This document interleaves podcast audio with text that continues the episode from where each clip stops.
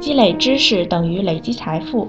大家好，欢迎收听本期 Lingu 美颠倒汉语，我是猪猪。今天我们要说的一对颠倒词是积累和累积。大家好，我是来自韩国的郑达云。达云，我一直觉得你是一个很好学的姑娘，学习汉语特别认真。啊，谢谢猪猪的夸奖。我只是想在上学的时候多积累一些知识，这样应该对以后比较好。嗯，说的很对。现在多积累一些知识，就是在为以后累积财富。这些知识以后就是达云的财富啦。嗯，猪猪。我可以问你一个问题吗？嗯，什么问题？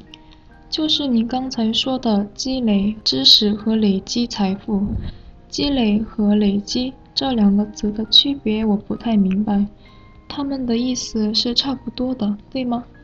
嗯，对，意思确实差的不是很多，都是指事物越来越多，但是严格的说，这两个词在搭配上还是有一些区别的，比如和知识。经验或者工作搭配的时候，我们就用积累；而说到金融领域的时候，就要用累积，比如累积资金、累积财富。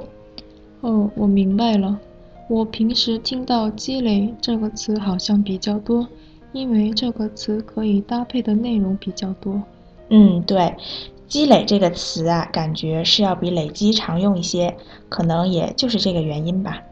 猪猪，所以我可以说，我现在在学校积累知识，在 LinguMate 积累工作经验，都是在累积财富，对吗？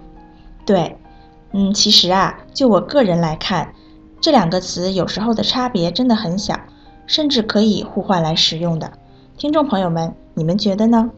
如果有不同的意见或者更好的解释，欢迎到 LinguMate 给我们留言。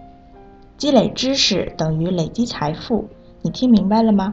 我是猪猪，您刚才收听的是由 Lingu 美出品的 Speak Chinese 系列节目，本期节目就先到这里了，我们下期见，再见。